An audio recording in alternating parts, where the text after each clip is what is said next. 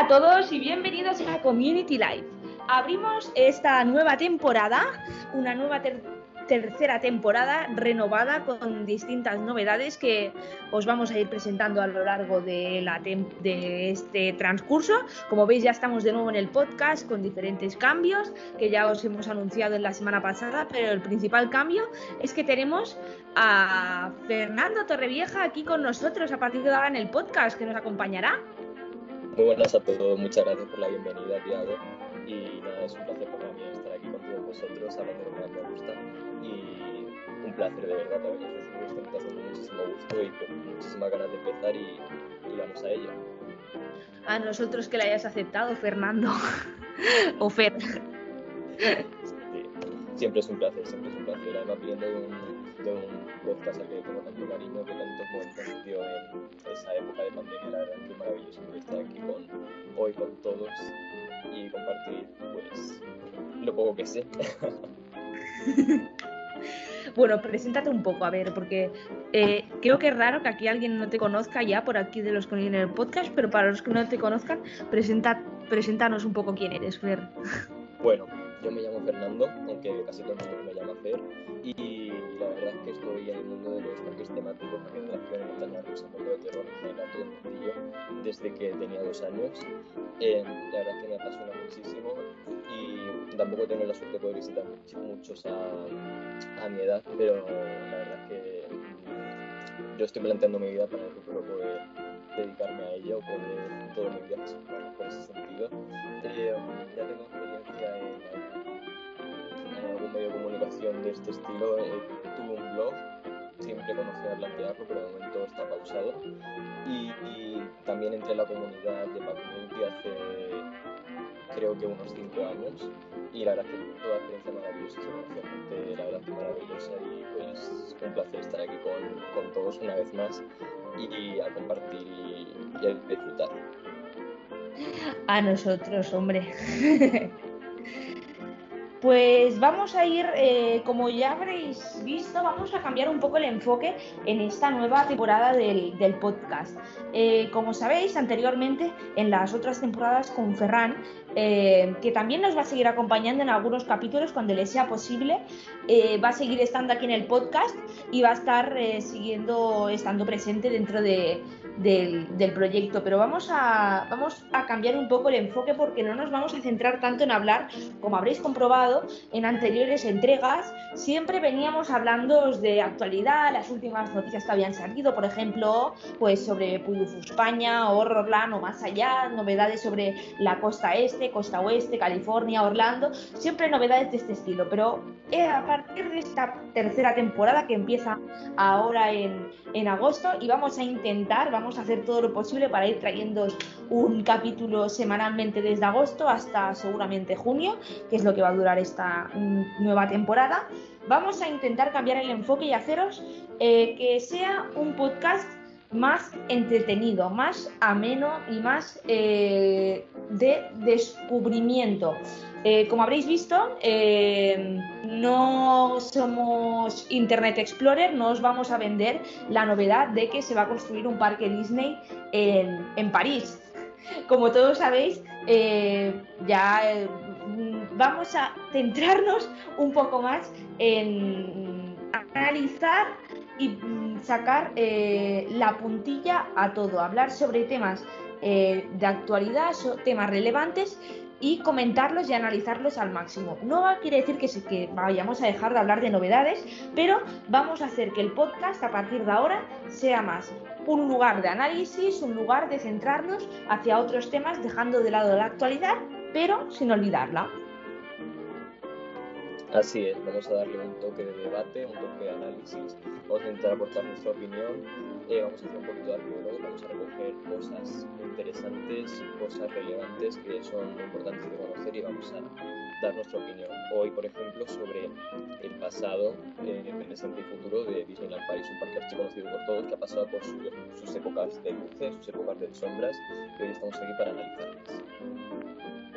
Pues si te parece, Fer, vamos a entrar ya un poco en, materia de lo que envuelve a todo el al, proyecto del, del resort de Disney en Europa, o como muchos medios lo siguen llamando, Euro Disney. Así es, porque Disneyland París por muchísimos nombres, con muchísimos diferentes nombres a lo largo de su historia, luego ya hablaremos más adelante de ellos. Y la verdad es que en su primera época se empezó llamando Euro Disney, ¿verdad? Porque eh, es un nombre que según Estados Unidos lo asociaba con la belleza europea, pero en cambio no encajar entre los estándares europeos. Eso al final acabó con que al cabo de los años se acabó cambiando el nombre. Pero luego Pues sí, así es.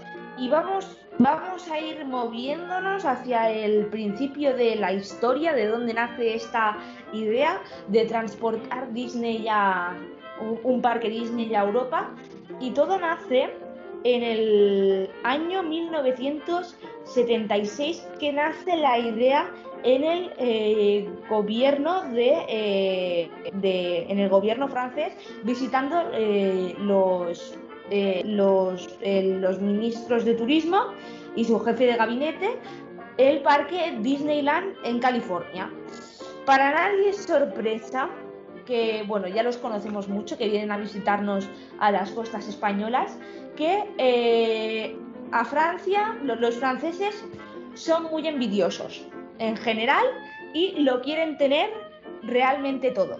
Así que, pues de eso nace la idea de que vieron el, éxito de los parques Disney en California, eh, Orlando y Tokio, que ya estaba, que ya había abierto hace poco, y dijeron, pues nosotros también queremos uno. La verdad es que sí, en este sentido España es mucho más pasiva, mucho más relajada, mucho más lo que surja, vamos fluyendo, pero la verdad es que el espíritu francés es más competitivo y más ambicioso. Exacto, y no, y, no nos queda más lejos eh, ver eh, ya cómo, cómo, ha ido el, en, Eurovisión toda la polémica que ha suscitado eh, de Bárbara Pravi, ver un ejemplo de lo que es la, la, envidia siempre por quererlo todo de los franceses. Bueno, la verdad es que, la verdad es que un poco de mal perder, pero tiene ese espíritu competitivo ahí siempre a tope, la verdad, la verdad eso siempre es bueno a veces, Sí, así es. Bueno, continuando un poco, pues podemos decir de que las negociaciones empezaron hacia 1984, porque eh, aunque para Disney, para el gobierno francés fuese una eh, una idea que querían tener hasta, hasta el 85 más o menos, Disney no empezó a interesarse por abrir un parque en, eh, en Europa, un resort. Y fue allí cuando se empezó a discutir todo el tema de este, de este proyecto. Así es, y es porque Disney, después de ver el exitazo que tuvieron sus parques, primero en California, después en Orlando y después el parque, eh, el parque de Tokio, de Japón, vio que el flujo masivo de visitantes europeos que subían sus parques de otros continentes no podía tener otro sentido que tener que acabar abriendo uno en ese continente para acabar de aprovechar ese tirón. Y así pues empezaron a buscar localizaciones a lo largo de todo el continente europeo, países como Italia, España, Francia, Grecia, Gran Bretaña, hasta que al final acabó lo que acabó Sí, así es. De, en el 85, de enero a junio, los franceses eh, empezaron a hacer muchísimos viajes a los Estados Unidos, eh, viendo el funcionamiento de cómo funcionaba allí todo. Y eh, en marzo de 1985 no fue hasta ese momento cuando empezó lo que se puede llamar la batalla entre franceses y españoles por ver quién se quedaba con el, con el, con el premio.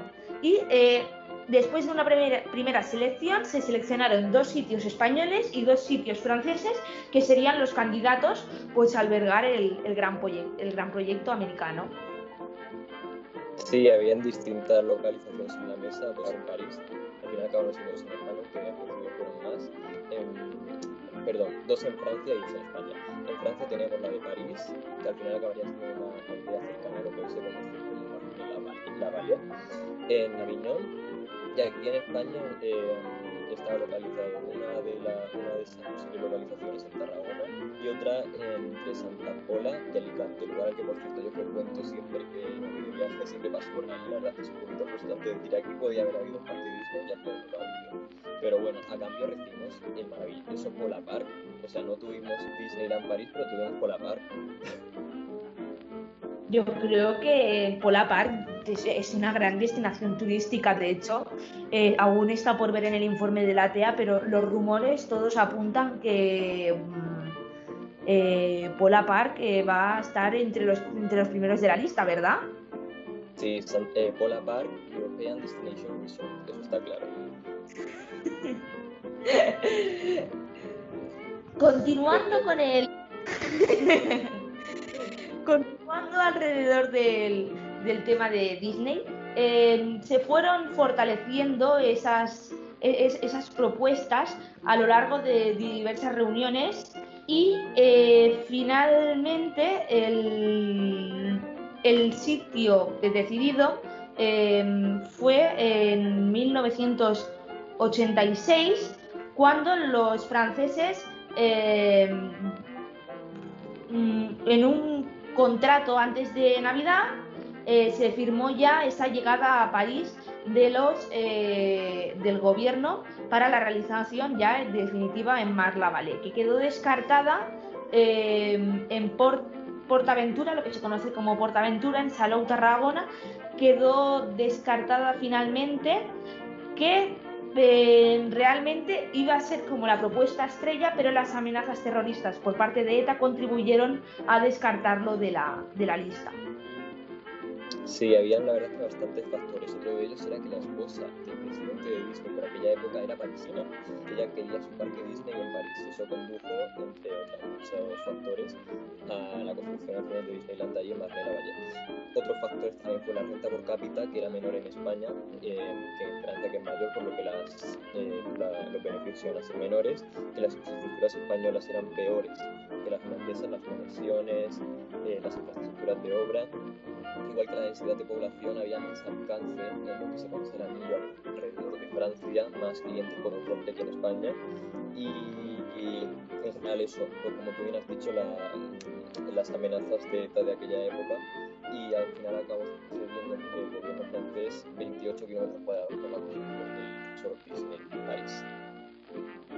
Pues sí, exacto y em, realmente pues el acuerdo se firmó como eh, inicialmente como una de las propuestas, como una de las ilusiones para los franceses en las elecciones legislativas de marzo de 1986, que finalmente el proyecto eh, se, se, cumplió. Esto es algo que les gusta también mucho a los, a los políticos españoles. Solo hace falta ver Eurovegas, Jarro, que son estos temas que siempre suelen salir cuando, eh, cuando se habla sobre, eh, sobre elecciones.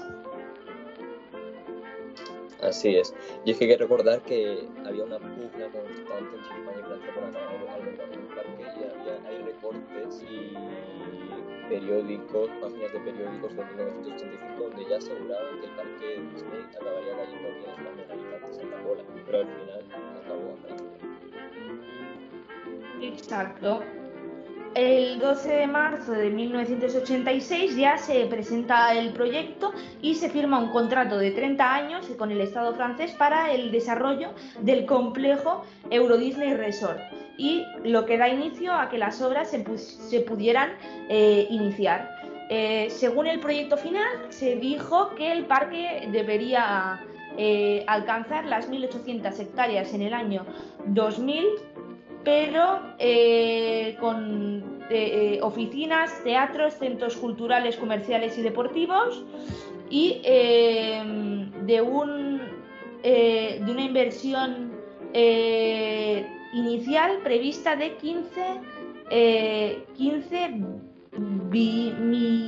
billones de francos, más 5 billones de francos para las infraestructuras, carreteras, red, eh, bueno, todo un, desembolso económico para el proyecto.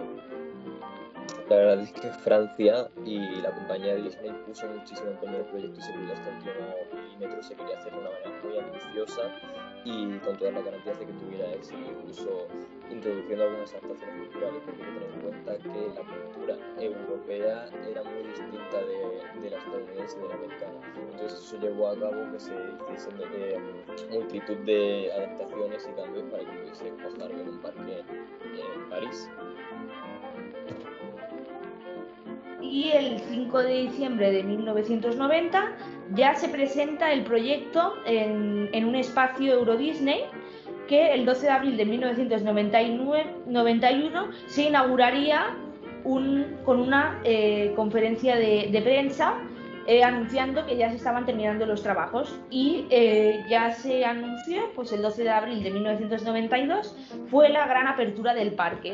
Lo que fue el impacto de Euro Disney, que esto sí que lo podemos ir analizando, fue que otras compañías se empezasen a interesar por apostar en crear sus parques en Europa como por ejemplo Busch Gardens, aquí mismo en Portaventura, que fue consecuente de Disney empezar a crear por aquí su parque, ellos también se interesasen por su proyecto, y Six Flags, que eh, eh, se empezase a interesar por la realización de su propio parque en Marbella, que al final acabaría siendo también Parque Warner en, Madrid tras la oferta. Yo ahora que lo estoy analizando, para mí que Salou ha acabado siendo un reducto de proyectos que podían haber sido mucho y acabaron siendo de otra manera. Por una parte tenemos Portaventura que acabó siendo lo que no fue Disneyland y ahora Barcelona World que también acabó siendo lo que no fue en su Europea, ¿verdad? Exacto, sí, pues, es, es, como un lugar donde el clima puede ser que condicione bastante a poder que las interesen por los por los parques. Incluso hubo hasta un rumor de que aquí en Salou, antes de Portaventura, cuando se marchó Disney, que hasta Asterix, antes de abrir Parque Asterix, se interesasen por hacer su, su parque aquí en Portaventura, aunque fuesen eh, sobre temática gala el parque. Todo realmente aquí un, un, un cúmulo de bastantes intereses, que luego también se sumaría a Universal es que realmente te paras a pensarlo y la costa del Mediterráneo español es un caramelo para cualquier tipo de inversor. El clima, la gente, eh, las infraestructuras que, hay aquí hoy en día, la verdad que lo hacen un sitio maravilloso para invertir en este tipo de complejos. Sí, porque es que porque es un sitio donde la atmósfera, el tiempo, el clima es perfecto para, para hacer un parque. Y qué pena que Portaventura, teniendo en la ubicación que está, no aproveche realmente todo lo que es lo que podría aprovechar. Pues sí, podría haber, podría haber sido mucho más de lo que fuese, pero en cualquier lugar, un salón, especialmente un caramelito para cualquier tipo de inversión de este tipo, porque el clima y las conexiones que tiene son maravillosas. ¿Tú crees que deberíamos sí, un parque, una gran inversión, un parque en el que ilusionarnos en España, un parque nuevo? Wow, pues realmente eh, es visto, yo ya había perdido la, la esperanza durante esta última década y realmente hasta que no vi que Puy España se empezaba a desarrollar en serio, yo es que se hablaba, veía notas de prensa sobre el proyecto de Puy España y decía, es que no me lo creo, es que esto no, no va a llegar a ser nada. Y Puy la llegada me ha aportado un poco más de esperanza a poder pensar que algún día veamos algún parque nuevo. Porque todo realmente... Hmm. Es que realmente ya estamos acostumbrados con Paramount Murcia ya también, eh, que fueron muchas ilusiones y al final, eh, hasta que no vemos, eh, hasta que no vemos movimientos de tierra, grúas y obras y, movimiento por la zona es que no nos podemos creer nada hoy en día. La verdad es que no, yo cada vez que surge una nota de prensa, una noticia sobre cualquier atisbo, una semilla de un parque que se a plantar, yo la verdad es que mi, mi primera reacción es incredulidad, porque yo soy el primero que piensa que todo lo que podía estar explotado en el negocio de parques ya lo estaba, pero es cierto que, que la llegada de yo es cierto que cuando empezó a desarrollarse el proyecto yo lo primero que no se lo creía, después de ver lo que ha pasado en la puerta más esperanza, pero con el tiempo dirá, la vida es muy larga y todo puede pasar. Sí, exacto. ojalá ver algún, algún parque nuevo por aquí, por, por España, Universal. Hay otras empresas, con muchas empresas que realmente podrían interesar en invertir por aquí. Pero bueno, ya. ya... no tiene tanto tiempo. Los, los grandes recintos comenzaron a aparecer desde hace 20 años. O sea, hace nada, yo personalmente siento mucha suerte de haber nacido en la época que, que he nacido porque con lo larga que es la vida, claro, que es el universo, mm, estamos en el año 2020, haber nacido justo en esta época la es un privilegio para, para todos los parques, porque mm, poco más si no lo contamos. Sí, realmente sí, exacto. Siguiendo un poco la, la estela de Disney, el, complejo acaba abriendo sus puertas el 12 de abril de 1992 con un parque de atracciones, algunos hoteles y Festival Disney que acabaría renombrándose en 1996 como Disney Village que como todos conocemos es un centro comercial de tiendas, eh, mm, ocio y restauración situado entre los parques y los hoteles que es todo ello incentivaría ya el optimismo, la apertura de un segundo parque 10 años después, que eh, fue bastante polémico ya que ya empieza el, el, tema más candente sobre la historia de Disney y es que ya nos metemos a la realidad financiera. Es cierto, y es que desde su apertura en Euro Disney París, como se llamaba desde un primer momento, empezaba a arrastrar lastres financieros. Que los visitantes del parque no se ajustaban a las predicciones hechas.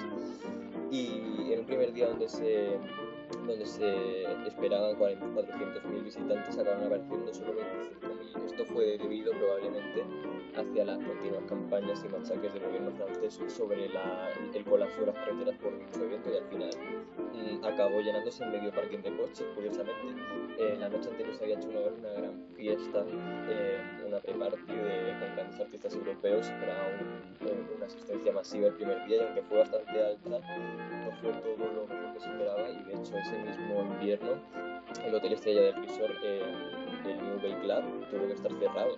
Entonces ya en primer momento se empezaron a arrastrar así eh, baches financieros eh, y que se volvieron a empezar a remontar en 1995 con la apertura y las campañas masivas de Space Mountain.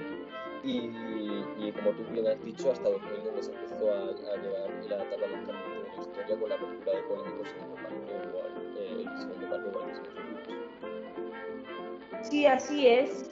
Eh, se hizo desde junio, en junio de 1993 eh, también se paran todos los proyectos y se anuncia realmente la suspensión de los, de los desarrollos de los nuevos proyectos deseados y planeados por el parque que eh, no se podían alcanzar ya que la situación no era la mejor para llevar a cabo esos proyectos. Y entre uno de esos proyectos estaría ese parque indoor que se acabó cayendo de la lista, un parque acuático que sería media parte indoor, media parte eh, interior, que eh, en teoría ocuparía los lugares de lo que ahora mismo es Walt Disney Studios. Y me es difícil de pensar ahora mismo ver un parque acuático en Disneyland París. O sea, cambiar Walt Disney Studios y poner allí un parque acuático. O sea, es que es, me, es súper difícil imaginármelo. Me recordaría mucho al, al Portaventura que conocimos hace unos pocos años con un parque madre principal junto con un parque acuático al lado que además, curiosamente, Portaventura del Parque Osa ha en Anime Park también tenía eh, y sigue teniendo hoy en día, lo que pasa es que no está tan aprovechado esa zona indoor que había todo el año también. Sí, exacto. Esa y, además que en teoría en los concept arts se veía como una especie de, zona indoor pero creo que realmente decidieron bien cancelándolo porque con el clima de París eh, con el frío que debía hacer no es un sitio realmente porque era semi indoor y semi semi exterior entonces eh, hubiese sido realmente un fracaso por lo que realmente pues tomaron bien la decisión de cancelarlo la verdad es que sí, y al final, con el tiempo se ha acabado abriendo a pocos kilómetros de allí, curiosamente, un parque acuático indoor en el Village, que todos conocemos también, aunque no sea directamente de Disney, está ligado, así que directamente, directamente al final Disneyland acaba abriendo su parque acuático. Siguiendo un poco con el, el, 31 de mayo sobre Space Mountain y el mismo año el, cantante Michael Jackson cierra el parque durante una noche y em, eh, firma su autógrafo en el piano de la suite presidencial del, del parque. Con todo esto, después de pasar esta crisis de adaptación a lo que es el público europeo, ya que se puede decir un poco que fue como una adaptación de que pretendieron un poco que el público eh, europeo fuese una copia calca de lo americano y hacer como un copy-paste y dejarlo aquí realmente. Sí, querían que ese público se, americanizase. De hecho, a la entrada del parque, del parque siempre daban ese saludo americano, casi un buen día, una sonrisa, pero ese tipo de saludo que tanto gusta allá en América espantaba y ponía nervioso al público europeo. No obstante, se intentaron hacer varias adaptaciones culturales en el parque, eh, en el parque parisino, como por ejemplo incluir la bebida alcohólica, la bebida alcohólica que está prohibida en parques Disney o está prohibida en aquella época de América, eh, porque ¿qué europeo no hay que se beba su copa de vino junto a la comida? Eso era muy importante para el público europeo de aquella época. También, por ejemplo, se adaptó el castillo Disney, haciendo, mm, currándose muchísimo más, eh, porque aquí en Europa pues, tenemos una cantidad brutal de castillos y palacios monumentales y se quería poner un esfuerzo especial, eh, incluyendo la contratación de artistas de vidrieras. Eh, para que ese castillo reluciera por sí solo y no se pareciese al mundo que se lo hace de una manera espectacular. también lo que allí se conoce en los parques americanos como Tomorrowland, aquí se, se quiso hacer como Discoveryland dándole un toque art deco eh, tematizado en un Julio Verne para intentar hacerlo todo a los gustos eh, a, los gustos europeos, pero de todas formas los códigos rigurosos de vestimenta eh, que se imponen en Estados Unidos, las reuniones que se imponían con idioma inglés desde Estados Unidos, hicieron que se que causase mucha polémica en medio de los franceses que dañaron la imagen del parque. Exacto, todo esto y acabó eh, realmente esta, crisis de adaptación que acabó el 29 de septiembre de 1999, que el parque ya parece que se empezó como después de diversos años que se prometieron muchas novedades y el parque eh, durante esos primeros años quedó un poco huérfano, muerto de, de, vida y de novedades frescas que eh, llenasen al, al e, e, el parque y también realmente quizás también fue un poco provocada esa esa eh, época de, que no había novedades en París, también provocada porque Disney eh, en, esos tiempos estaba involucrada en demasiados proyectos a la vez. Eh, hacer hacer em, un parque en, la segunda puerta en California, Animal Kingdom, ya también centrándose en Hong Kong. Eh, diversos proyectos a la vez que quizás hicieron de que Disney dejase de prestar la atención que necesitaba el, recinto de París. Yo creo que esto lo podemos extrapolar hasta hoy día, hasta hace unos años que se presentó ese master plan para mejorar Walt Disney de Walt Disney de esa manera tan radical. Yo creo que siempre el parque Disney ha estado bastante huérfano de novedades, siempre copias, copias baratas, de, baratas entre comillas, siempre un poquito plagios un poco por debajo de otras atracciones que ya han triunfado en los parques americanos y en general eso lo podemos extrapolar. De hecho, Disneyland Paris tiene muy pocas atracciones únicas propias. Mm, una de las cosas que tiene eh, la aventura de Ratatouille la deja de parecer porque muy cortito eh, con esa réplica que abrirá en el dentro de, de, de, mucho tiempo y, y, eso. Pero esperemos que esta situación se revierta dentro de los, próximos años. Pero realmente a lo largo de la historia de Disney ha habido muchos proyectos y muchos han quedado guardados en cajones. Sí, porque realmente también es que hasta la inauguración de esta nueva eh, ampliación de Walt Disney Studios con un presupuesto de 2 billones de, de dólares, eh, también es que sigue la misma esfera de, de, todo esto. Son novedades eh, que ya se han visto en otros lugares. Nos están trayendo el área de, de Avengers Campus, que ya la estamos viendo en California. Luego también el área de Frozen, que... Sí, exacto y que aquí eh, realmente que no, no, no, se hizo ni un estudio de si, si, va a funcionar en California y ya están trayéndolo aquí, que a ver cómo cala aquí en, en Francia, que después de tantas novedades, em, si no ha funcionado allí, a ver, eh, también me trae un mogollón de dudas. El área de Frozen es una copia entre lo que hay en, en el área de, Epcot, de Noruega, creo que es, y la de Hong Kong. Luego también Star Wars, que es un mix que no van a traer ni Millennium Falcon ni Rise of the Resistance. Una de las dos se va a caer de la lista. Es todo demasiado. Mm, y lo que tenía. Lo, poco que tenía único, que por ejemplo, eh, también eh, Space Mountain, que con la temática de Julio Verne era única en el, con, la, con las misiones en, ningún parque. Ahora también se la han cargado últimamente transformarla, transformándola en una atracción de Star Wars. Se toman decisiones que se toman desde América para todo el mundo. Y no, yo creo que no se termina de hacer un estudio de lo que necesita el resort parisino. Eso hace, por ejemplo, que yo no tenga demasiadas expectativas ni entusiasmo ni especialmente ilusión con el futuro del parque, porque yo sé que el futuro, al menos de corto a medio plazo, van a ser plagios que yo ya estoy viendo en otros parques. Y, por ejemplo, yo no termino de entender por qué mm, va a venir la transmisión de Frozen acuática del área de Noruega exactamente calcada, porque recordemos que esa atracción no es más que un parche de una que ya había ahí antes, Maelstrom. Entonces, eh, si tienen la oportunidad de hacerla desde cero, se podían aprovechar muchísimo más los terrenos del parque para hacer una cosa propia, única, pero parece que se van a limitar a y van a calcar absolutamente lo que es un parche de una atracción. Entonces eso hace que, que mmm, como tú bien dices, no sean los estudios pertinentes de lo que de verdad necesita el parque lo que de necesitar. Y yo creo que está un poco, mmm, un poco huérfano. Mm.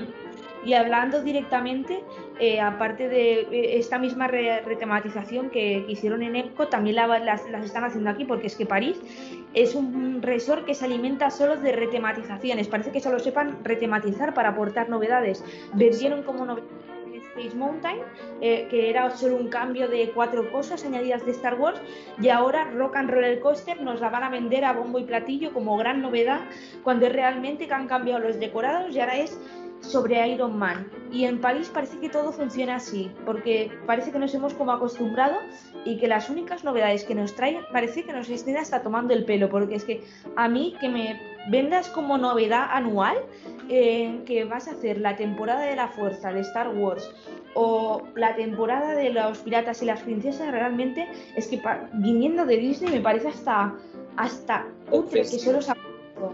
Sí, es que Disneyland París es el parque de, las eternas vallas. Siempre están las vallas de las famosas modificaciones, retematizaciones, puestas a punto. Y eso ya para ellos es suficiente. ¿no? Yo me acuerdo de 2017 que fue el supuesto año boom. Vamos a renovar todo el parque, rehabilitación, todo.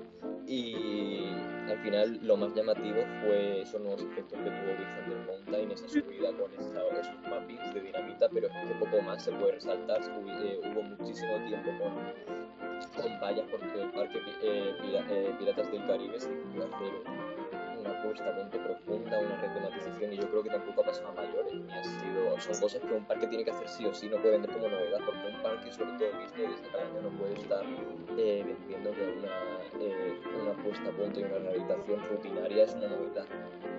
Sí, o por ejemplo hasta Phantom Manor, que yo no sé cuáles son realmente las novedades, que estuvo dos años con andamios, eh, completamente cerrada, calicanto, y realmente la retematización es en plan, pero la habéis cerrado dos años a posta, eh, que habéis... que pusieron a un maniquí de la novia en la escalera y evitaron esa es la rehabilitación. y dos... eso lo, lo hicieron meter como una novedad increíble suscitó muchísimo interés porque realmente Phantom Manor es una atracción chulísima, la verdad es muy buena porque es una adaptación que tiene muchísima magia, muchísimo encanto, lo de adaptar la, Haunted Mansion de, de Magic Kingdom eh, o de Disneyland Park California al, al antiguo este, la verdad que eso han súper bien. Pero es que yo creo que esa supuesta, punto a punto, esa supuesta, esa supuesta puesta a punto no, no dio la talla, pienso yo, para toda la expectativa y un máximo en su día. Correcto, y ahora mismo es que nada más lejos de la realidad que ahora el, el, Tram Tour, que ahora después de la cuarentena que, no, que están vendiendo como gran novedad esta nueva atracción sobre Cars, eh, que, con temática eh, que realmente el estudio Tram Tour recortado y han hecho una nueva estación y un pequeño repintado. O sea, es que han recortado el recorrido y además lo venden como una nueva atracción. Eh, mirad la gran novedad que estamos haciendo, mirad lo que estamos presentando. es un poco contraproducente viniendo de Disney que ahora veremos cómo acaba cómo, acaba saliendo la nueva área de, Avengers y viendo también si la eh, terminan para el 30 aniversario, porque eh, no es para nada de sorpresa que Disney eh, se tira su tiempo para, para, construir sus cosas.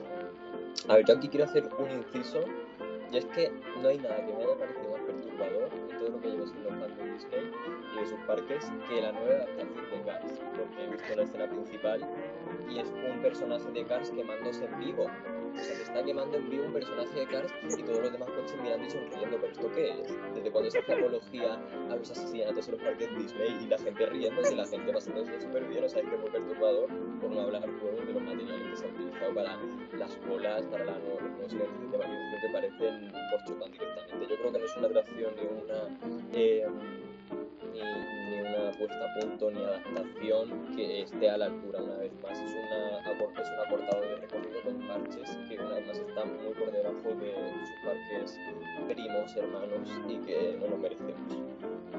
Han construido la, la, estación, a partir de ahora la gran novedad es que la estación es una gasolinera y... y el camión de la el, camión de la escena esta del Gran Cañón la han llamado a, cuatro pintores y han puesto eh, Dinoco. Ya está, tematizado en, en Cars, cambiamos el vídeo de las pantallas de los, de los coches y nada, dos años que se han tirado casi para hacer esta readaptación. Es que además son muy lentos, o sea, es que en Parque Disney no he visto parque más lento haciendo las cosas. Son más lentos que las, que las operativas de Fujica, fíjate lo que te digo, haciendo las rehabilitaciones. Mm, dos años para eso. ¿Alguien me explica? Si en dos años hay parques que te sacan una, una RMC. Yo no me lo explico, no me lo explico. Ojalá, ojalá. Eh, eh, bueno, iba, iba, iba, a poner de ejemplo en Islandia, pero en Islandia sabemos que, le, que con, tampoco queremos ese nivel de tematización para, para Disney, porque tampoco queremos una, una fiesta de Cortipán. Yo lo voy a hacer claro. Yo no me gusta yo no lo voy a visitar ni lo visitaré porque no es el tipo de parque que yo comparta. Yo mm, no soy un fan de parques, eso para que lo sepa la gente que, me vaya conociendo. No soy una persona que se guíe dejar por el acero. Yo me dejo guiar por la inversión temática, por los materiales, por los acabados, por la inversión, por la historia que te cuenta un parque. Entonces a mí no se me gana con hierro. Esto es así. Sí, porque en Energylandia, si no te gusta el hierro, realmente es un parque que no vale la pena visitar porque es que es todo, todo hierro y la zona está cutre de feria. Una, una feria gigante con parches eh, hiper mega tematizados, cantando con, la, con, lo, con lo demás. Yo creo que con la última novedad de Abaisus vamos a aprender a no sobre hypear las novedades de este parque, porque al principio está todo el mundo muy entusiasmado. Yo recuerdo el mundo, wow, en el Irlandia destino mundial, eh, novedad World Class, y al final la, la, tematización se ha quedado medio gas. La montaña está muy bien, o sea, la Quaster tiene muy, muy, muy buena pinta, pero no me parece que la tematización esté a la altura de los árboles, mucho menos, ni que sea tampoco una cosa. Mm, un destino mundial, ni mucho menos. Sí, porque es un. Ya parece que el parque va demasiado rápido, porque ahora también con el Mine Train son van demasiado rápido y casi que haría falta parar y retematizar lo que ya tienen. Exacto, yo tengo yo la verdad es que he tenido sospechas a lo largo de todos estos años de que Irlandia sea un, un parque, una excusa para blanquear dinero, porque no entiendo de dónde, dónde sacan todos esos recursos para mmm, sacarse cuastes de la manga. La foto aquí parece que están jugando al Planet Coaster al, al Coaster parece ser, no, no, no termino de entender. Sé que es cierto que se habló de, subvenciones europeas, pero sí tampoco me termina de cuadrar esos niveles de, de, de para bueno, volviendo un poco al, al, tema de Disney, nos hemos quedado en, la apertura difícil de este segundo parque, Walt Disney Studios, que eh, al final acabó abriendo el, el, 16 de marzo del 2002, acompañado de una retematización, de un eh, rebranding del resort, a partir de ahora quitando la marca Euro Disney y siendo Disneyland Resort París y el parque principal como Disneyland Park. Porque causado por el tema de la llegada del euro a, Europa, eh, no convenía tampoco porque la gente ya estaba, eh, estaba empezando a relacionar. Disney, en vez del castillo, veía una moneda. Sabía que si iba a Disney se iba a dejar los euros por el camino.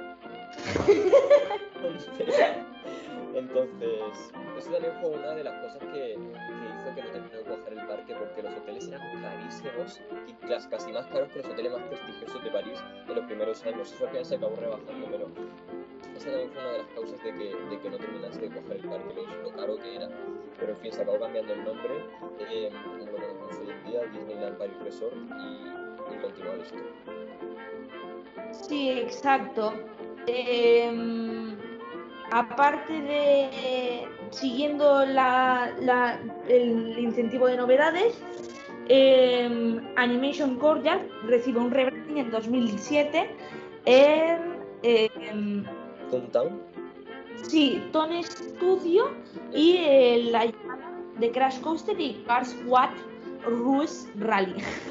Es que tú, te paras a pensarlo dices que tenía Walt, eh, Disney Studios el día de su apertura, eso era un, descampado con tres edificios. Es que para pensarlo tenía Armagedón, una antiguaya que ya está cerrada, eh, que tenía más, porque tampoco tenía ni Toy Story Land, no tenía la Land de Ratatouille, no tenía Crash Quarter, no tenía eh, la Flat de los Cars, no tenía Tower of Terror, eh, tenía, que tenía Studio Tram, Armagedón y que más, que nada más dos, tres edificios y, y la, y la Rock and Roll Coaster, porque nada más.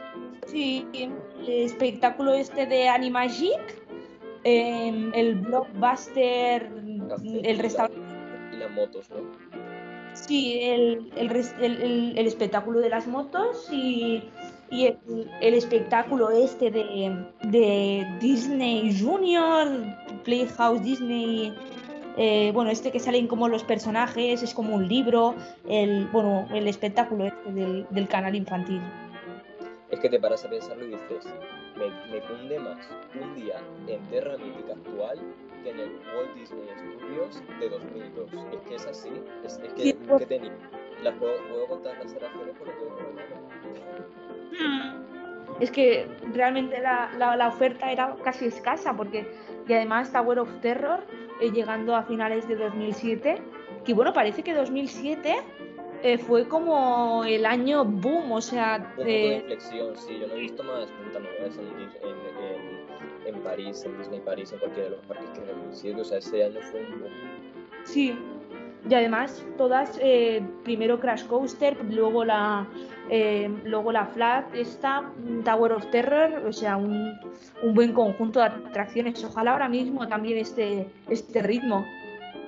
Sí, ojalá un día nos plantasen las, la Splash Mountain, otro día Suari, así, sí. pues, sería mucho mejor.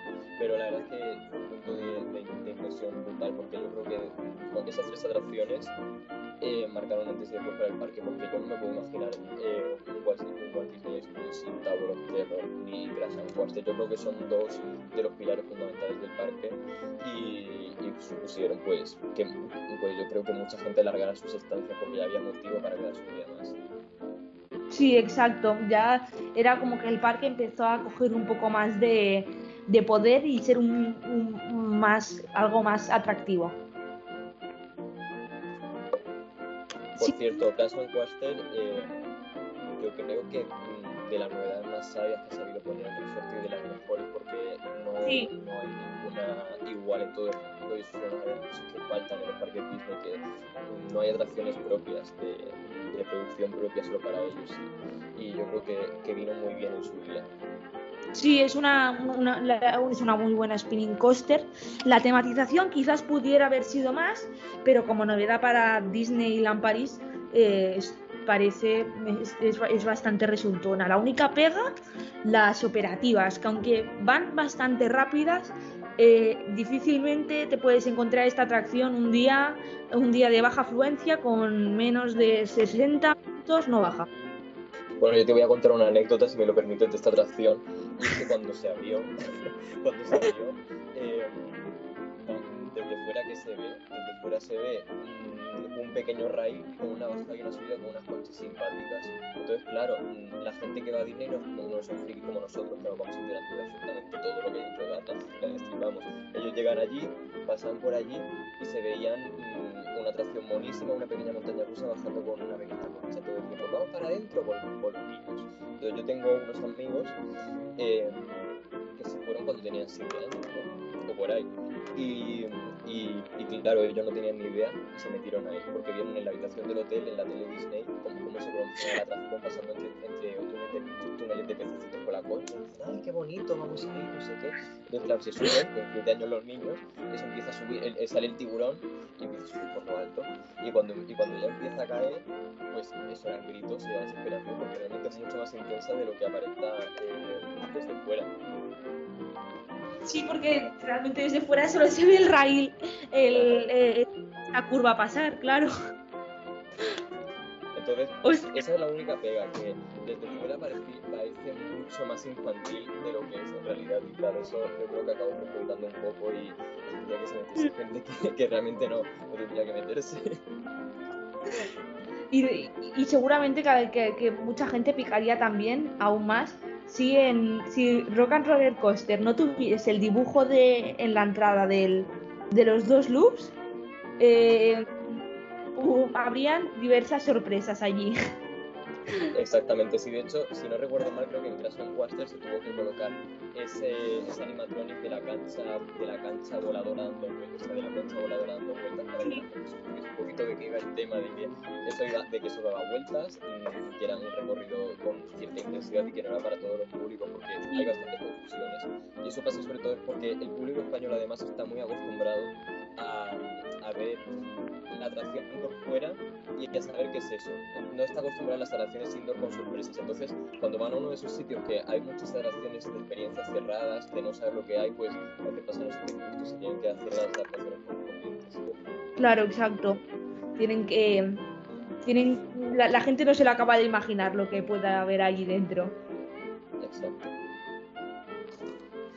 Y luego, después de este gran boom de atracciones para el resort parisino, vino otra época de calma de mm, el Euro Disneyland París eh, siguió apostando por eh, mm, diversos partners, novedades, pero novedades que no se hicieron notar fuera, sino eran más novedades internas, accionistas, eh, colaboraciones con hoteles de, de, de, los alrededores, em, cosas que bueno al parque le vinieron bien para hacer una para colaborar, eh, colaborar con se empezó a apostar por los hoteles asociados, como por ejemplo el Hotel B&B, y el parque quedó un poco estos, estos años un poco ya apostando por abandonar el, el mm, tópico de atracciones que, bueno, en, la temporada 2010 se abre Toy Story Land, otro añadido en,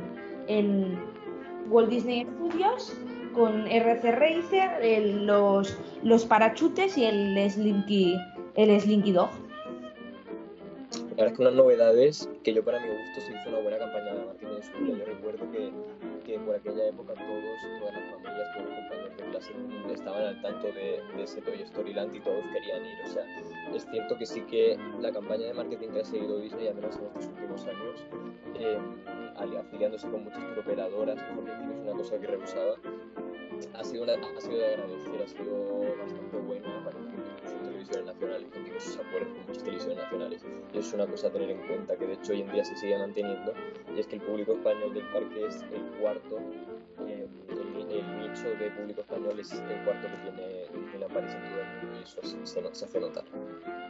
sí, es un de hecho, aquí en España sí que han, estos últimos años sí que no se ve tanto el parque en, los anuncios, de, sobre todo tras la pandemia, no, no aparece demasiado en, eh, no se ve anunciado el, no se suelen hacer muchas campañas de pero supongo que el, ya habrá quedado lo que es Disney ya se conoce en toda España. No creo que marketing haga, sea necesario para que el turista español piense en Disney como destinación turística. Yo creo que están esperando a una novedad para intensificar de nuevo las campañas de marketing, creo yo. Sí, podría ser que con, el área de Avengers Campus quizás empiece a, reavivar un poco el, marketing por esta zona, porque es que también, también se entiende que no se pueden hacer, no pueden hacer tampoco grandes anuncios, ni pueden traer anuncios, porque aunque hagan anuncios tampoco pueden dar algún aliciente nuevo para que la gente vuelva a, revisitar, el resort. Entonces, tampoco es, haces marketing, pero tampoco tienes nada para proponer. Entonces, la gente, si se va a encontrar lo mismo que la última vez que fue, pues cuesta bastante que vuelva al, al resort. Tampoco hay ningún aniversario random que promocionar, porque eso es un recurso muchísimas muchísima veces utilizado en los anuncios de novedad espectacular 30 aniversario. Esa ya es la novedad y ya con eso se creen que, que, es suficiente para vender. Pero tampoco es el caso, entonces no tienen nada que ofrecer nuevo, así que nada. Mm. Bueno, bueno, sorprendería hacer un anuncio con el Cars quemándose delante de nuevo, y se piensa que eso es maravilloso, que te digo. hacen todo con mucho, eh, le gusta hacer mucha portaventura, como el anuncio de, Street Mission, que bueno, que estuvo muy bien, eh, hacen los coches corriendo por las calles de Disneyland París, una aventura súper alocada, eh, todo muy, muy, 3D, con muchas animaciones, mucha sí, postproducción. Sí, era, la gente flipaba con los anuncios y claro, luego, llegas allí y no es lo mismo. El 20 aniversario provoca una gran renovación en el parque y el, eh, la llegada de este aniversario provoca que se empiece a apostar por eh, otro, por una renovación general de los espectáculos del, resort. Llegando esta, esta celebración permitiéndole al, resort a llegar a los 16 millones de visitantes en ese año y eh, se empezó a, a proponer que eh, ese 20 aniversario se empezaron se empezó a aparecer la idea de alargarlos desde ese abril de 2012 hasta septiembre de 2013. Duró ese aniversario y se propuso en las nuevas parades eh, una animación a, una animación a lo grande con el logo del 20 aniversario por todas partes, eh, en campañas de marketing, en anuncios en todos lados y la llegada del tan querido por la gente y que a gusto de algunos mejor que Disney Illumination es el espectáculo Disney Dreams. Así es. La verdad es que yo, como anécdota personal, voy a decirte que renta bastante ir en años un poquito posteriores a los aniversarios. Yo, por ejemplo, tengo una bandeja del, creo que era el 25 aniversario cuando fui yo, por 1,50€ me la llevé, porque claro, como eso ya estaba fuera de fecha, tenía que quitárselo como fuera. Entonces, por 1,50€ yo me llevé mi bandejita del 25 aniversario, que no era 25 aniversario, pero renta muchísimo, renta. Sí, porque claro, porque supongo que deben tener que vaciar stock y claro, deben dejar todo lo, todo el merchandising que no han vendido pues eh, a, rollo outlet. Bueno, el parque continúa eh, haciendo colaboraciones y el 10 de julio ya abre la gran esperada Ratatouille, la aventura totalmente de Remy, acompañada de eh, dos meses después eh, un proyecto de nuevas atracciones de Star Wars en Disneyland París, que se quedarían en empezar a, esa zona de Discoveryland, aportarle una nueva misión de Star Tours y Star Traders, un poco empezar con el tema de, las temporadas de la fuerza y ese, eh, bueno, un poco siguiendo eso una vez más esa tematización de ambas atracciones se vendió de una manera bastante desmesurada para lo que al final acabó siendo una nueva película, unos cuantos efectos nuevos más en Space mí me acuerdo que hubo también bastante expectación y bastante lentitud a la hora de ese proyecto. Y como tú bien dices, es que Disney se ha estado nutriendo todos estos últimos años a ser tematizaciones masivas. Sí, mm, es, es, es que es un poco. Si, eh, si hay que caracterizar por algo a Disney, el Starter Pack de, de, de Disney, de, de Disney es retematicemos algo que ya existe, que ya existe poniendo cuatro cosas nuevas, eh, temporadas temáticas a bombo y platillo todo el año. Y vallas de construcción, vallas, vallas amarillas. nuevas cosas eh, y dejemos que los que es que esto es del 92 del Disneyland Paris Report eh, bueno las diversas novedades como por ejemplo nueva papelera en la calle tal eh, nueva farola allí y esas son un poco las las novedades Mira, Saint, Saint Vibes de cuando una vez Tierra Mítica, la gran novedad del año fue la fuente que está puesta en la zona de Roma, que la compraron de, un- de un invernadero que está por allí, esa fue la gran novedad, la fuente. Pues sí eh un poco un poco por ese estilo. Al final Disneyland Paris y Terra Mítica van a tener cosas en común. Y bueno, eh, esa, eso sí, esa te- retematización de Star Tours eh, cierra en 2015 la atracción y reabre con una nueva película en el 26 de marzo de 2017, dos años después. O sea, dos años después Bueno, para, no para la película. para poner una nueva película y renovar la atracción. Así funciona eh, Disney, Disneyland París. Y Pues el eh, que quieran hacer una nueva atracción, no sé, me muero yo antes. Sí. ya eh, va a ser espectacular el día que tengamos eh, nuevas atracciones. Bueno, claro, el año que viene con, con Marvel. O nunca se sabe, nunca se sabe. A lo mejor se retrasa, a lo mejor ahora está en 2022, pero el año que viene dicen, ay, es que em, se nos ha retrasado el envío de la pintura y abrimos en 2023 la- el área, lo sentimos mucho. Disule. esto es como, como Aramis Fuster en Sálvame cuando dijeron, eh, cuando tú dijiste que no ibas a volver a Sálvame estabas mintiendo, yo dije Sálvame de tarde, pues te preguntamos, cuando tú dijiste que ibas a abrir el Avengers Camp en 2022 estás mintiendo, yo dije 2022 de tarde. Pues sí, ¿eh? total. o em, eso, o, este tipo de cosas del estilo. No, no, no, no, yo no dije que eso había en 2022. Eso lo dijo la cuenta de fans. En fin, en fin, bueno, todo puede pasar, lo dejamos todos esos frentes abiertos porque solo el futuro nos dirá qué pasará con estas relaciones. Y eh, también un hecho destacable que ocurrió en 2016 y es que la TEA eh, de, considera Disneyland París como el primer reserva europeo en 2016, consiguiendo un total de 13,37 millones de eh, visitantes.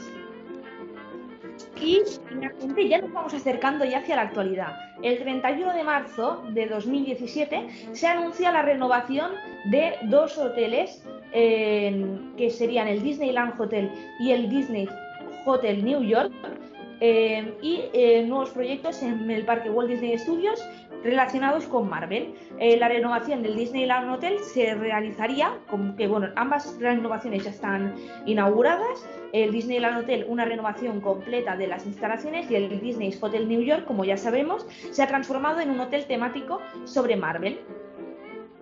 La verdad que me parece un gran acierto este nuevo hotel de, de Marvel, hecho con muchísimo buen gusto. La verdad que se ha fusionado la cultura eh, neoyorquina, esa, esa cultura mm, tan glamurosa con su terciopelo, con el espíritu de Marvel con un gusto increíble. Fíjate que a mí me gustan muy poco las IPs, el mundo Marvel tampoco, yo soy muchísimo más de, de, de de proyectos propios, mm, originales, pero es que esa, esa, eso es uno de los grandes efectos por estos últimos años. Yo he visto fotos del hotel y me gusta mucho cómo lo han integrado, o sea, una tematización que ha valido la pena a tope.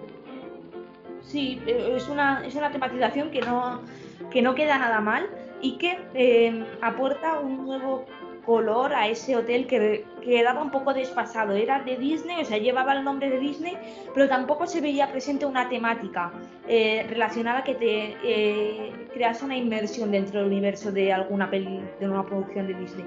Y creo que esta vez pues lo han conseguido. La verdad que sí, la, oferta hotelera de Disney es un poquito desfasada, eso hay que decirlo. Menos mal que se está sabiendo reinventar, pero el hotel Disneyland, que supone que es el de 5 ya, el que se estrella, eh, para mi gusto es hortera a tope. O sea, yo la la vez que fui entré y, olía a, naftalina, pero espero que le pasen un buen HIS para quitarle toda la caspa que ido acumulando, porque no creo que valga esas 5 estrellas que tiene. En el Hotel Chayanne sí que han hecho muy bien la renovación de las habitaciones, yo puedo decir que la renovación la ha sentado súper bien. El New York también la ha sentado muy bien. Eh, el Newport Bay no he tenido la oportunidad de verlo, pero me consta que también es, es, de los mejores hoteles que tienen. Y bueno, yo creo que poco a poco se están sabiendo reinventar y salir del paso, está quedando un poco desfasado y hotel. Sí, exacto, es un poco ah, quedando el, el, Santa Fe quizás, que siendo un poco Cars, que yo creo que quizás va a ser el próximo en recibir una renovación, porque la temática de Cars eh, me está quedando un poco muerta. La última película de Cars, Cars 3, eh, no tuvo demasiado éxito, o sea, la, yo creo que está un poco ya empezando a morir este tipo de, esta, eh, eh, esta franquicia y dentro de poco puede que veamos alguna renovación en otro. Por ejemplo, tirando un poco el tema del, del oeste, quizás una renovación, la temática que sigue se podría, se podría readaptar a cualquier cosa realmente, porque mm, esas eh, llanuras desérticas, a lo mejor una, retematizarlo en el Rey León tampoco parecería descabellado. Yo creo que les sentaría bien una retematización en Coco, fíjate lo que te digo, porque al fin y al cabo la, la tónica que siguieron a la hora de todos los hoteles Disney es que todos tienen que ser una región distinta americana, ¿no? Entonces yo creo que meter ahí el Rey León, que es eh, más africano, rompería un poquito con los y, no sé, realmente también te digo, mmm, aunque pensemos que, que Cars está muerto, Disney ha hecho su última retematización en base a eso. O sea, son muy impredecibles en caso de lo que puede pasar. Pero yo sí que te digo que el Hotel Santa Fe, la, vez que fui, es muy inferior al resto. O sea, yo fui ahí una noche para el hotel porque teníamos para elegir dos opciones. Estaba el, o el, café, el restaurante que había en el Hotel Chayán o la cantina del Hotel Santa Fe y todo pasar por ahí. La verdad es que no daba esa sensación a Hotel Disney comparado con otros. Exacto, sí, es, es, que ya se le ven las imágenes que parece un hotel eh, muy viejo, que le falta, le falta vida, le falta, le, falta algo, o sea, le falta ese, eh, esa diferenciación que le, que le otorgue, le, otorgue, pues ser del nivel Disney. La palabra, la palabra Disney es sinónimo de calidad y quizás eso no se acaba de traducir en el Santa Fe. De hecho, el, el restaurante que tiene para mí es de los peores que hay en todo el resort bastantes de, de hoteles y te digo que el, el de Chayanne, que al fin y al cabo es de la misma categoría, porque el Santa Fe yo solo conozco al hotel de pasar por ahí, por, por debajo para estar llegar al restaurante y el restaurante y la verdad la comida y, y, las fachadas, pues es incluso peor de lo que se ven en fotos. Ostras, pues sí, realmente una renovación tampoco le vendría mal ya veremos lo que, lo que, pasa, pero yo lo dejo ahí. Yo creo que es el hotel que más necesita la renovación. Sí, siguiendo un poco con el, con el aspecto de um, un poco los eventos, Disney, eh, después de esos anuncios, empezó a enfocar un poco en algunos eventos eh, hechos dentro del parque, como por ejemplo el 27 de febrero, eh, el encuentro de Robert Tiger eh, o Bob Iger con Emmanuel Macron para una inversión entre 2021 y 2022 en Star Wars, Marvel y La Reina de las Nieves, como se conoce en, Francia, lo que sería Frozen, eh, organizados alrededor de un lago. Luego también se hizo, el, para celebrar el 25 aniversario, el parque acogió a los actores de Piratas del Caribe y eh, se hizo la premier eh, europea de la película de la venganza de Salazar. Y aquí siguieron pues ya también lo que ya conocemos como las temporadas temáticas, esta temporada de temática del Marvel Summer o algo así, una temporada de temática sobre Marvel, Festival de las Princesas y los Piratas, todo un seguido de novedades que ya nos llevan hasta, hasta ahora, hasta la actualidad. Yo creo que nos estamos saltando a un encuentro muy importante. Yo creo que el que más diría yo, que es el que tuvo lugar cuando Gianfranco Bolini, fue a visitar de vacaciones a Disneyland París y no me O sea, yo creo que es el pic de todos los encuentros. O sea, de ahí deben salir cosas maravillosas. Sí, como y además se reunió con, el, con la directora artística de Disneyland París, que yo no sé si ajustaron, cómo acabaron de ajustar diferencias o realmente yo creo de que eh, Portaventura, lo que yo, esto a vistas de marketing, ¿eh? ¿eh? tanto que les gusta hacer estos vídeos con familias carameluchis, eh, te acompañamos al parque, te grabamos, yo creo que tendrían que haber acompañado un equipo del parque a Gianfranco y grabar ese momentazo, o sea, pero si es que eso es, e, es de interés general de todos, eso, eh, o sea, pero cómo desperdiciaron esa oportunidad de llevar un equipo de camarógrafos y grabar cada paso, en plan, eh, nos encontramos con la directora, nos encontramos con la directora artística y esas conversaciones es que debieron debieron salir frutos, o sea, unas cosas que, o sea, vaya desperdicio y que el mm, parque desaprovechó una, una gran oportunidad. Mira, ya en vez de españoles por el mundo, y a Franco por el mundo. Porque ahí deben salir cosas maravillosas. Eh, yo también te digo, ahora en serio, yo me imagino a Gianfranco sentado en la mesa con los directivos, imagino el, el meme este de, del Paco Pico este de Barrio Sésamo sentado al lado de una reunión de trabajo con todos. O sea, me imagino esa idea con la purpurina, con el corchopán, con, sus shows de, de, camping de tres estrellas de salón o venidor al lado de, de, todos, estas, de todos estos imaginos que solo te tienen que quedar la risa. Es que, es que debía ser un momentazo, o, los directivos escuchando sus ideas diciendo, o por ejemplo preguntándole, ¿y tú? ¿Y, y tú de qué trabajas? ¿Qué ideas tienes? ¿Qué estás creando en tu parque? ¿Qué, qué estás creando? Y él, bueno, pues estamos... estamos creando, estamos desarrollando y bueno, entre las grandes novedades este año tenemos a ERREC bailando el, el, el chacachá en la Plaza de, de, México. Realmente hemos pensado mucho en la... En México, por todas partes, ¿eh? Por todas partes. Madre mía, de ahí debieron salir conversaciones curiosas, la verdad. No pena que no hayan trascendido, pero, los encuentros. O sea, a mí que me quiten de Macron, que me quiten. Yo quiero, yo quiero enterarme de, de ese encuentro, o sea, maravilloso. Sí, eh, eh, debía ser una, es que una maravilla, completamente. No hay, no hay otra palabra para ello. Y creo que no nos saltamos nada y ya ha venido la pandemia, Disney mm, ahora mismo nos presenta eh, para el 22 aniversario esta renovación del castillo eh, con unas lonas que realmente bastante conseguida, el efecto que han hecho, a contrario de lo que hicieron con Hong Kong, eh, que pusieron cuatro vallas alrededor y el castillo ha desaparecido de su rastro, han, trabajado y han hecho un, que realmente la perspectiva no se pierda. Pues mira, que hay desaplauso porque un parque Disney en su castillo no se puede Sí, es algo que, que, que hayan, eh, que hayan mm, invertido un, un, dinero en hacer que no se pierda esa vista. Aunque yo también tengo diversas dudas y es de que seguramente si no hubiese sido por la pandemia que ha estado el parque cerrado estos meses, yo creo que esta lona no hubiese aparecido. Puede ser, puede ser. Pero bueno, yo vamos a tener pensados, vamos a pensar que son unos trabajadores innatos y que lo tenían todo previsto y que, la, y que eso es una idea maravillosa que hubiese pasado así o sí.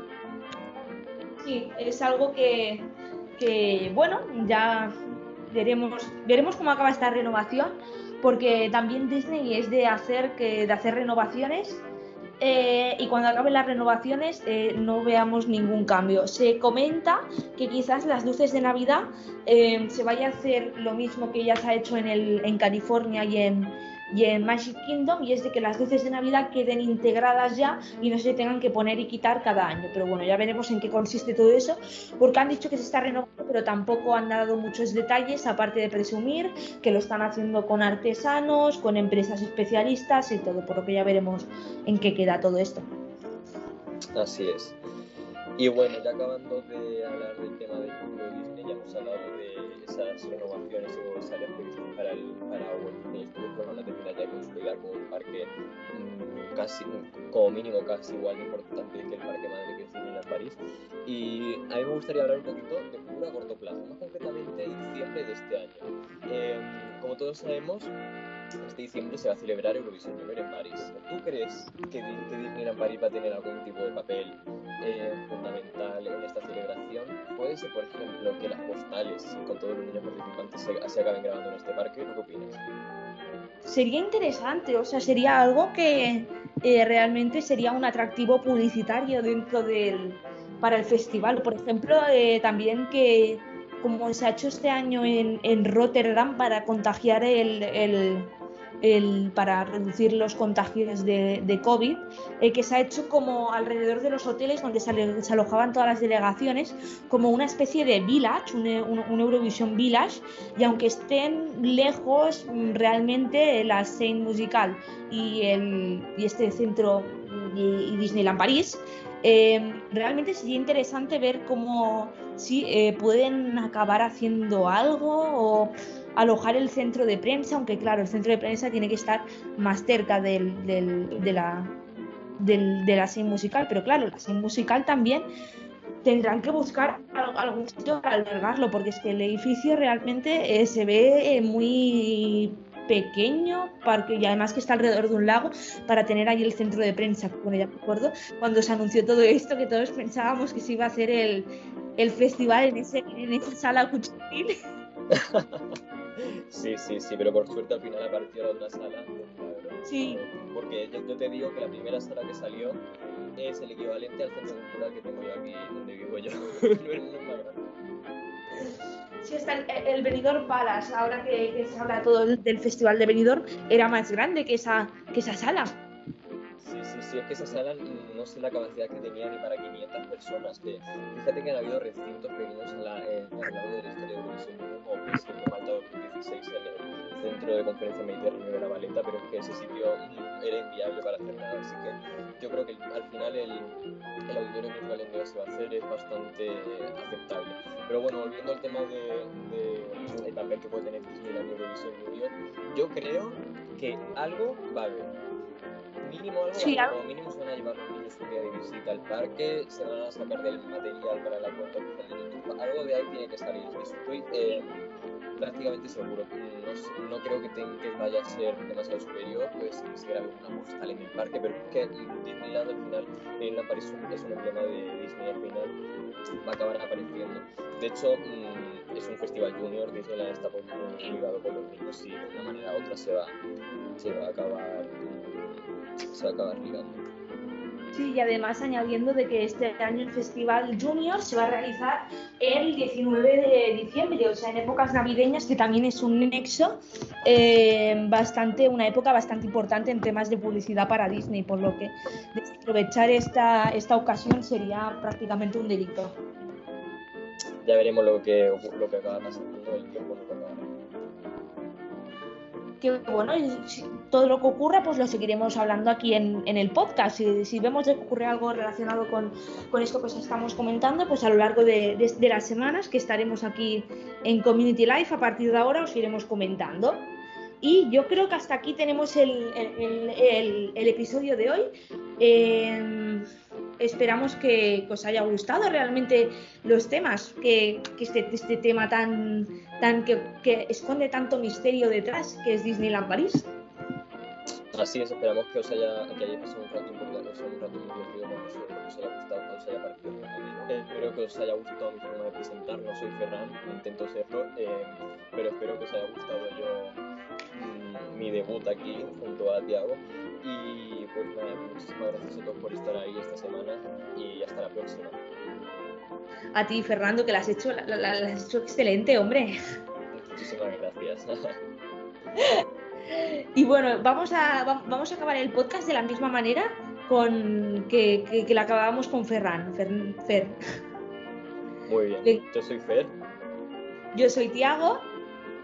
Y esto ha sido, Community. Thank you.